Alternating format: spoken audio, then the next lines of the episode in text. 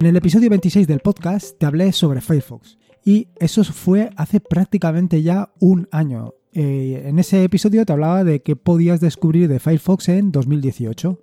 Sin embargo, desde esa fecha hasta día de hoy, te puedo asegurar que Firefox ha mejorado, pero mucho, mucho, mucho. Pero ha mejorado tanto como para barrer, como para borrar, como para reemplazar a Chrome por completo, por un absoluto completo. Y no te estoy hablando que lo haya cambiado en, mi equipo de, casa, sino también en mi equipo de trabajo.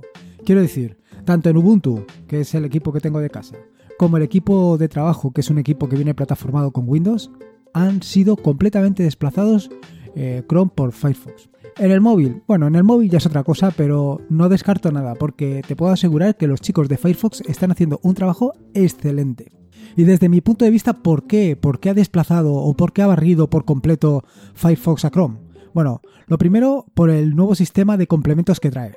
Inicialmente esto supuso un problema para todos los desarrolladores porque tenían que migrar todas sus aplicaciones a esta nueva plataforma, a este nuevo sistema de programar los complementos. En segundo lugar, por la privacidad y el respeto. Privacidad y respeto que Firefox eh, pone por delante de otras muchas cosas. Luego lo siguiente, y vamos, esto lo tienes que tener clarísimo, es por la innovación continua. Eh, están continuamente añadiendo eh, nuevas cosas, nuevas utilidades, nuevos aspectos que mejoran el, uso de Firefox. Y por último, por supuesto, por la mejora continua. Una mejora continua que lo notas día a día, notas cómo la aplicación va más fluida, cómo consume menos recursos, cómo los complementos son cada vez mejor y mejor. Así que, como te decía y como reza el título de este podcast, te puedo asegurar que actualmente Firefox ha barrido por completo a Chrome.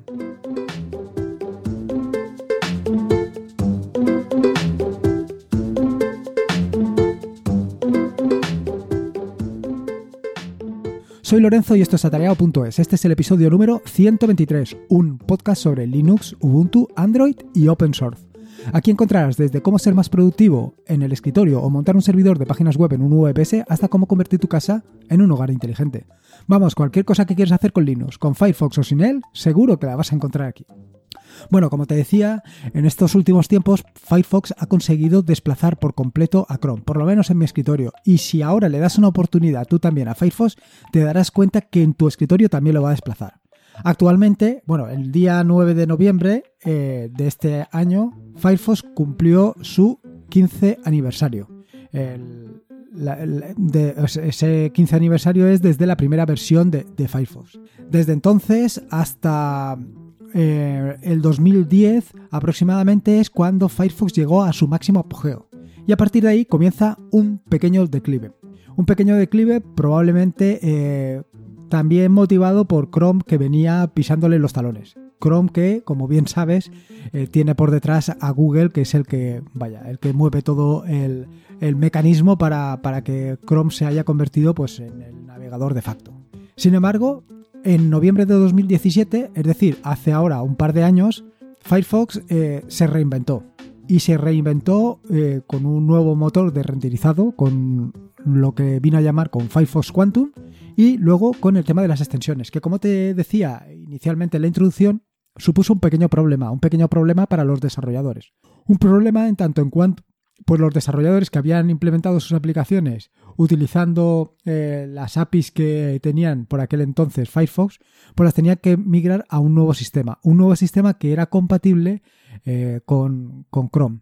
Con lo cual tiene la ventaja de que los desarrolladores que implementaban aplicaciones para Chrome podían migrarlas fácilmente a, Firefox. Y esto yo creo que ha sido una de las grandes ventajas y un gran impulso para todo el ecosistema de complementos de, Firefox. Hoy, después de dos años prácticamente del lanzamiento de Quantum, pues lo que está claro es que lo que te decía en, la introducción del, del podcast, Firefox ha barrido a Chrome. Ha barrido a Chrome porque ha hecho muy, muy, muy buen trabajo. No ha barrido a Chrome porque Chrome esté haciendo mal trabajo, sino porque Firefox lo está haciendo realmente muy, muy bien. Y a mí, sinceramente, me gusta mucho qué es lo que está haciendo y cómo lo están haciendo. Así, eh, algunas de las nuevas características que ha introducido Firefox en este último tiempo, además en estas últimas versiones, en lo último de lo último, es primero el DNS sobre HTTPS. Bueno, esto es una característica que, vaya, es una característica que debería de haberse incorporado hace mucho tiempo. No a Firefox ni a Chrome, sino a todo el ecosistema de, de navegadores que hay.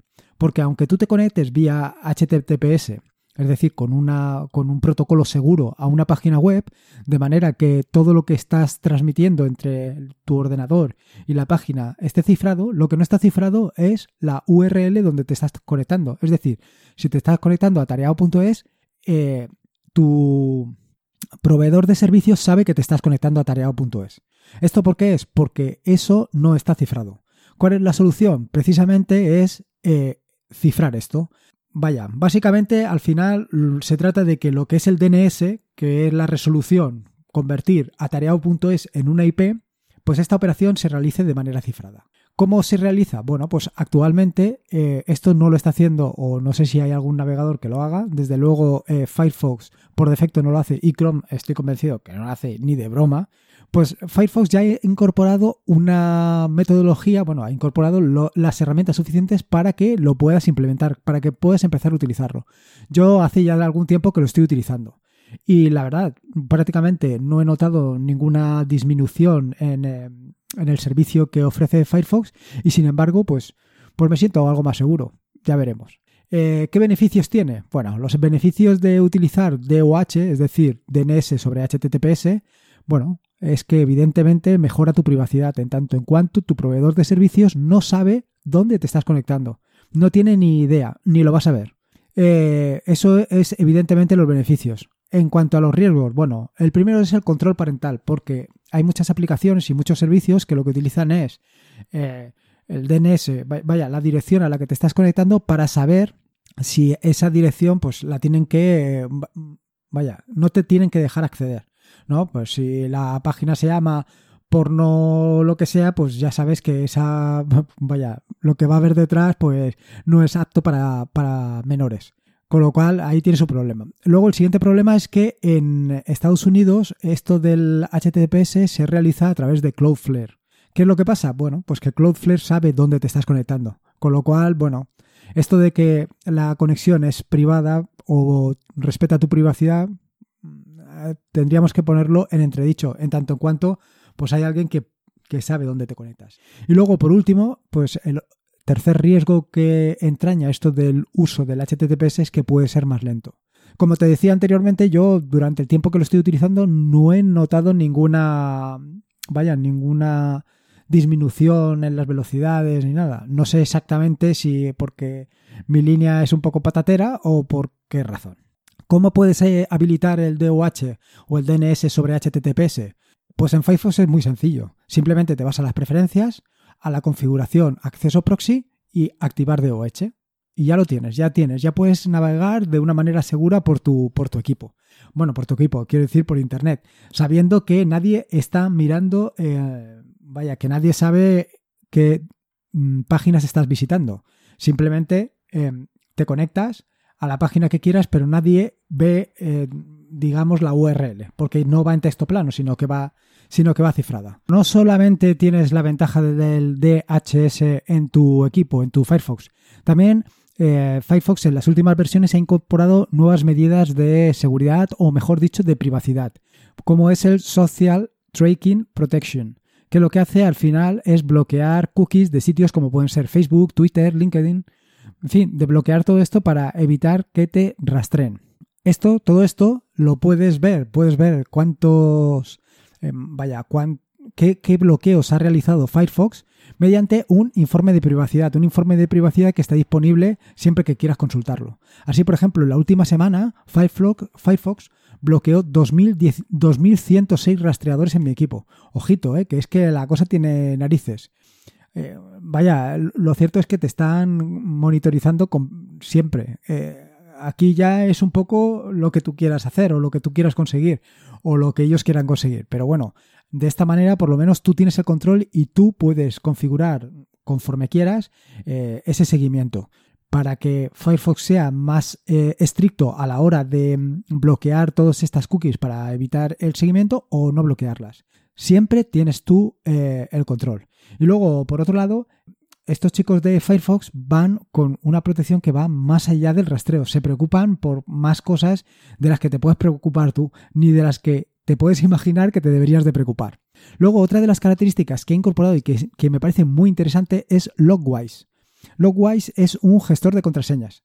Actualmente es el gestor de contraseñas que utilizo. Bueno, realmente estoy compartiéndolo con Bitwarden, pero ya hablaré sobre esto en un futuro podcast, porque te quiero contar las ventajas e inconvenientes de los dos. Hasta hace muy poco estaba utilizando Bitwarden, pero tenía un problema porque Bitwarden, no sé, no, termina de, de funcionar correctamente, por lo menos en Firefox. Y eso me molesta muchísimo. Yo lo que quiero es no poner una puñetera contraseña, es que me molesta poner las contraseñas. Eh, y evidentemente es necesario poner contraseñas y contraseñas seguras. Con lo cual, eh, inicialmente, como te decía, estaba trabajando con Bitwarden y últimamente he empezado a migrarlos todo a Logwise.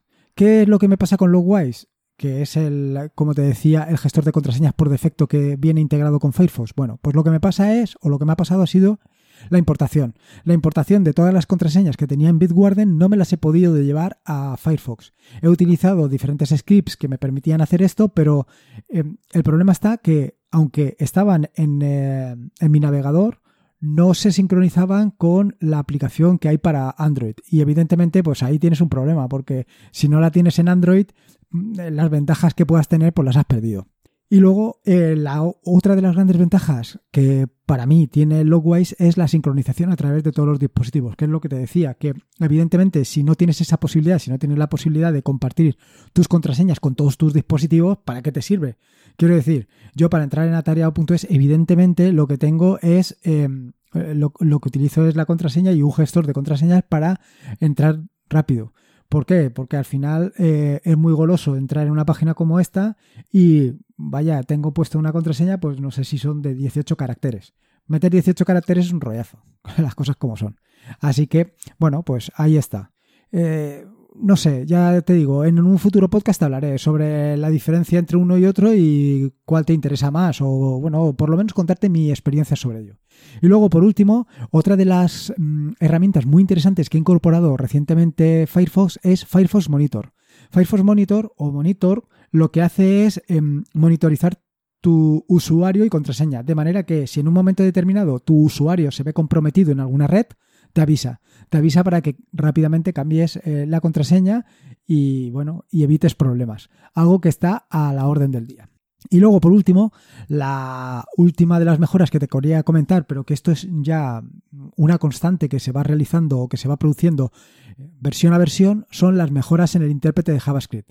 Recordarte además que el intérprete de JavaScript que utiliza Firefox es el mismo intérprete de JavaScript que utiliza NoMesel, con algunas particularidades, pero vaya, está basado en él. Con lo cual, cualquier, cualquier mejora que se produzca en el intérprete de JavaScript de, de Firefox, pues al final repercute también en Nome y ganamos todos.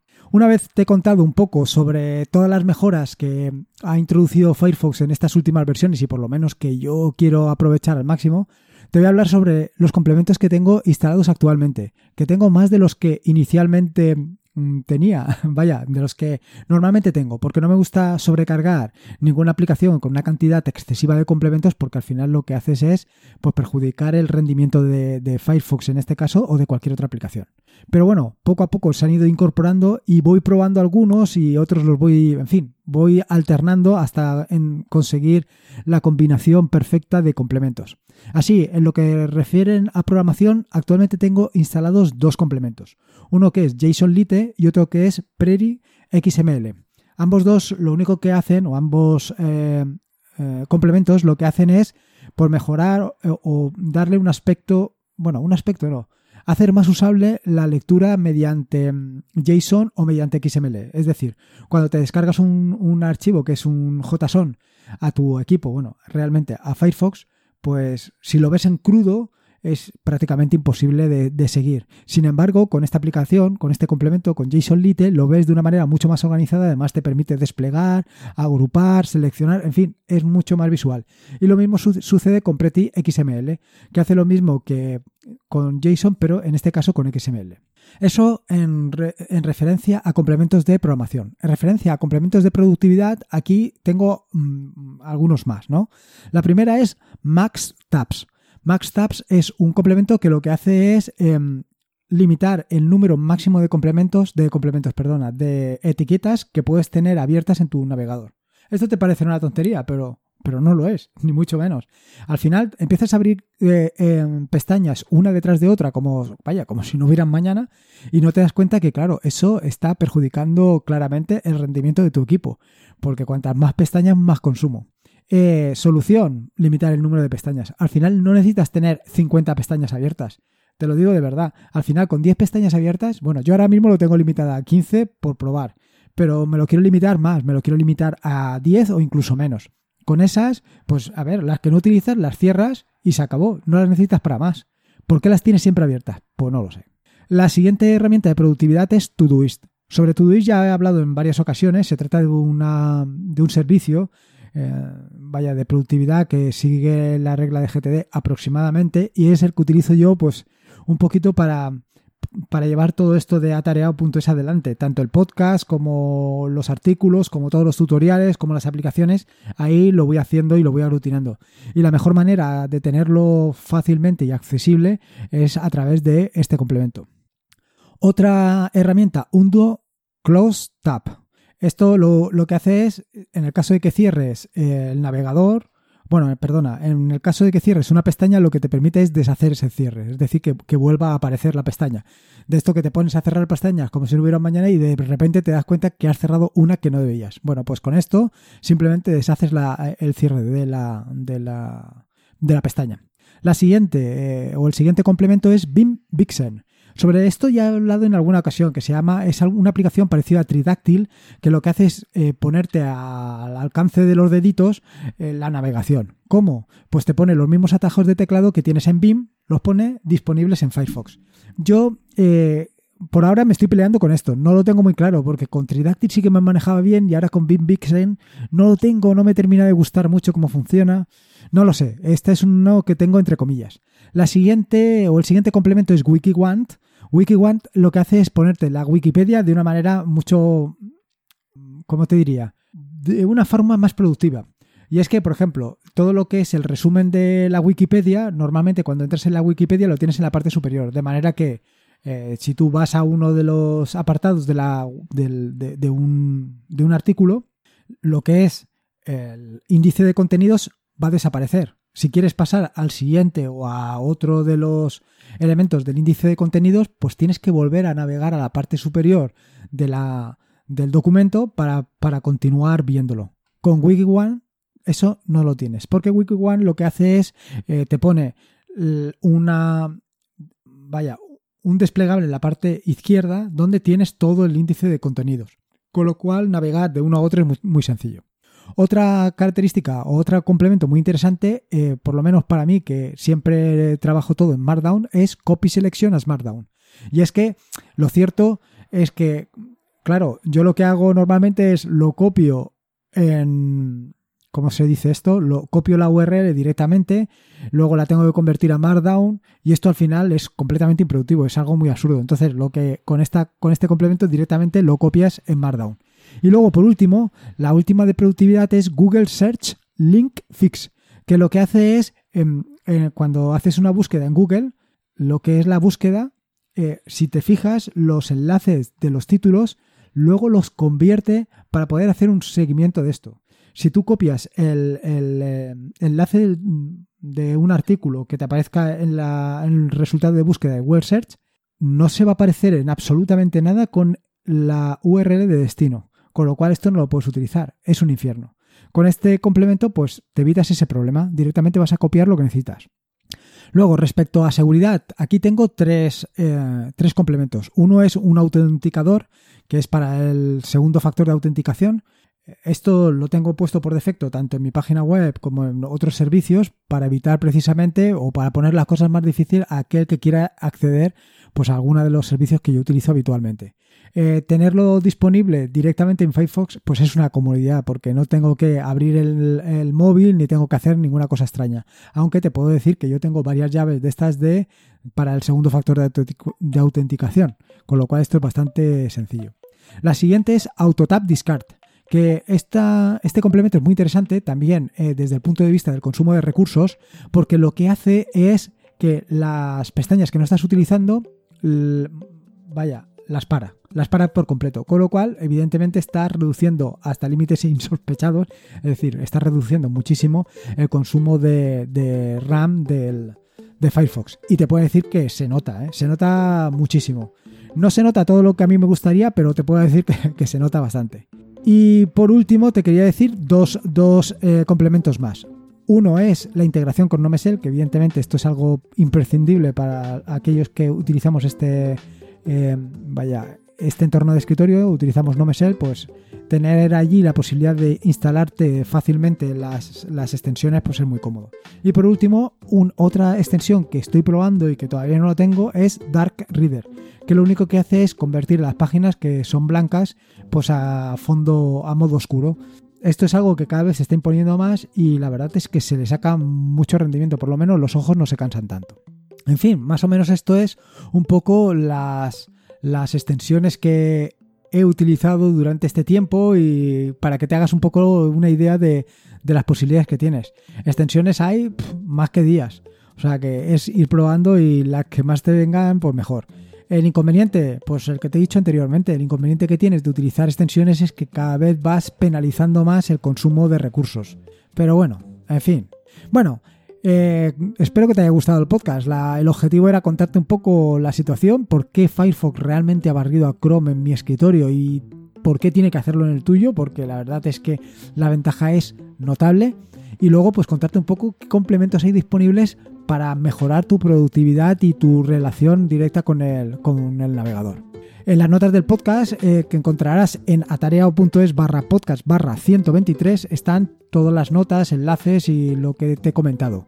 Pásate por allí, me dejas tu opinión, tu idea, tus sugerencias y si puedes, por supuesto, pásate por iVoox o por eh, Apple Podcast y me dejas una valoración que va a venir muy bien para dar a conocer este proyecto que llevamos entre manos. Recordarte que este es un podcast suscrito a la red de podcast de sospechosos habituales, que te puedes suscribir a la red de podcast de sospechosos habituales en fitpress.me barra sospechosos habituales. Y por último, y como te digo siempre, recordarte que la vida son dos días y uno ya ha pasado, así que disfruta como si no hubieran mañana y si puede ser con Linux. Y con Firefox, mejor que mejor. Un saludo y nos escuchamos el próximo jueves.